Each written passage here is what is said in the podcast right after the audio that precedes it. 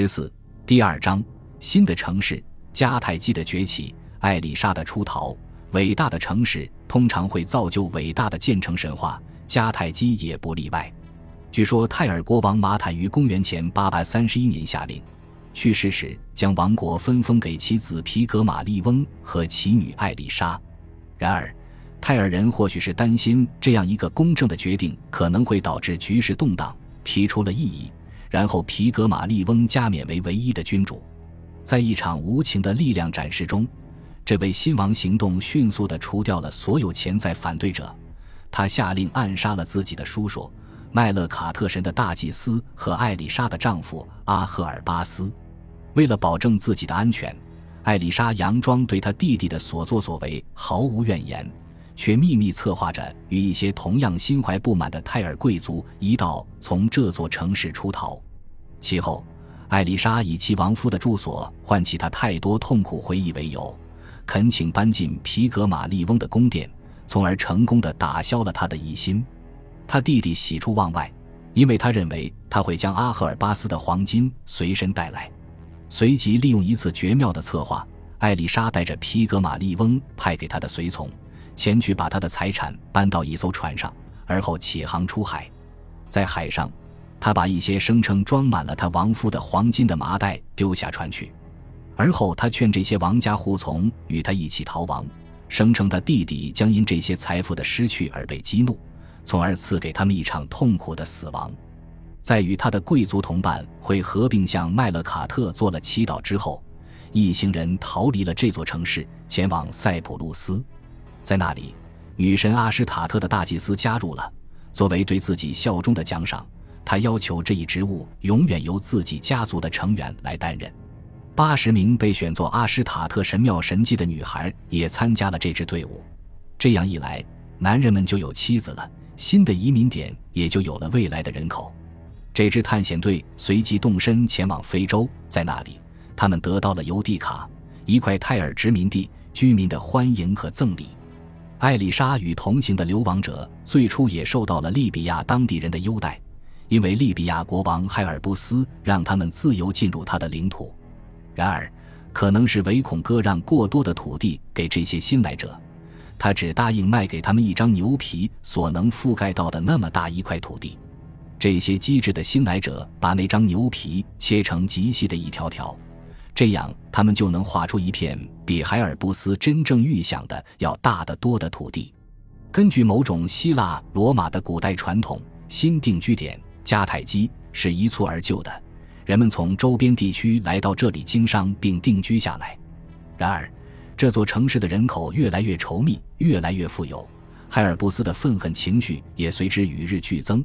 直到最后，利比亚国王威胁说。如果艾丽莎不答应与他结婚，就发动战争。迦太基的元老们犹豫着是否要汇报这一令人难以接受的消息。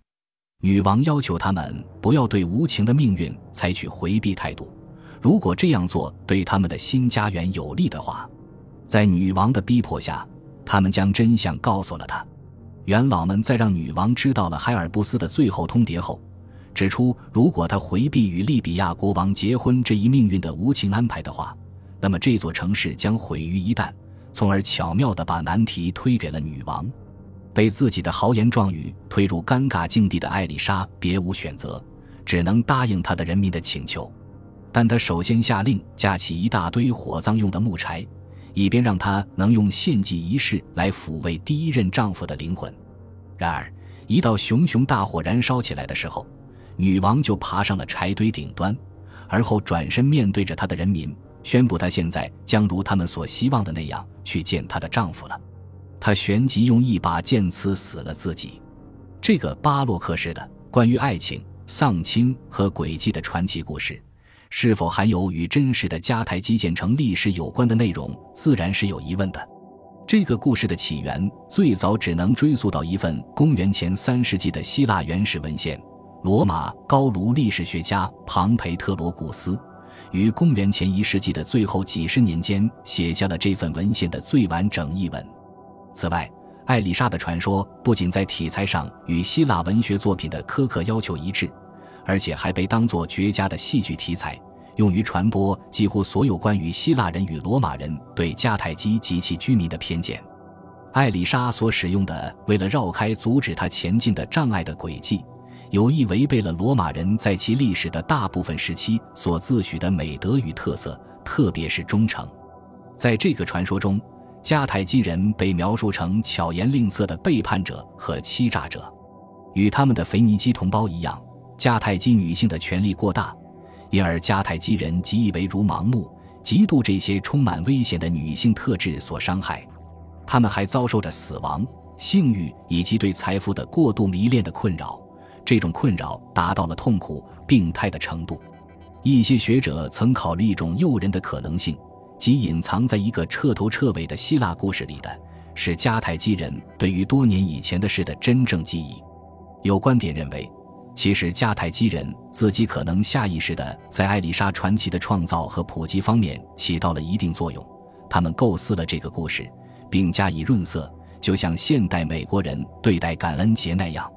然而，看起来他们绝不可能将这么多带有负面色彩的陈腔滥调投射到这个故事上去。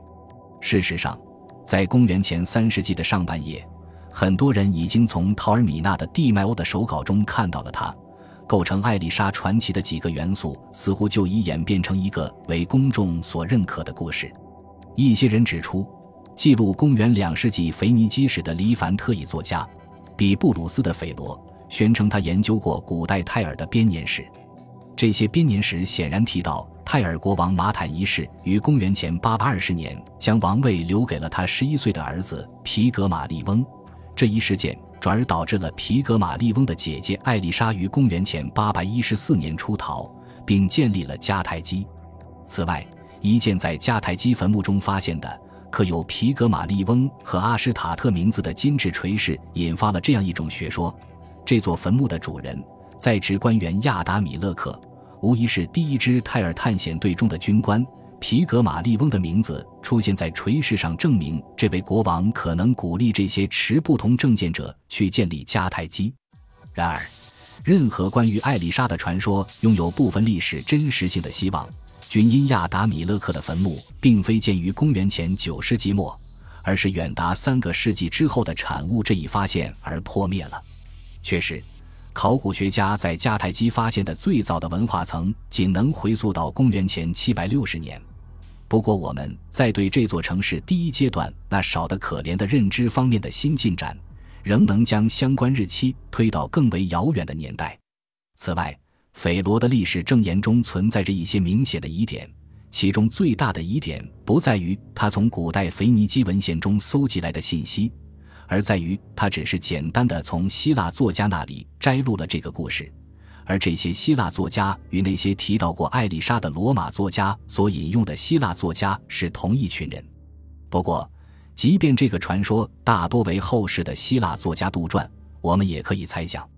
它的某些内容是建立在与这座城市的交流中所采集到的信息，甚至是误解之上的。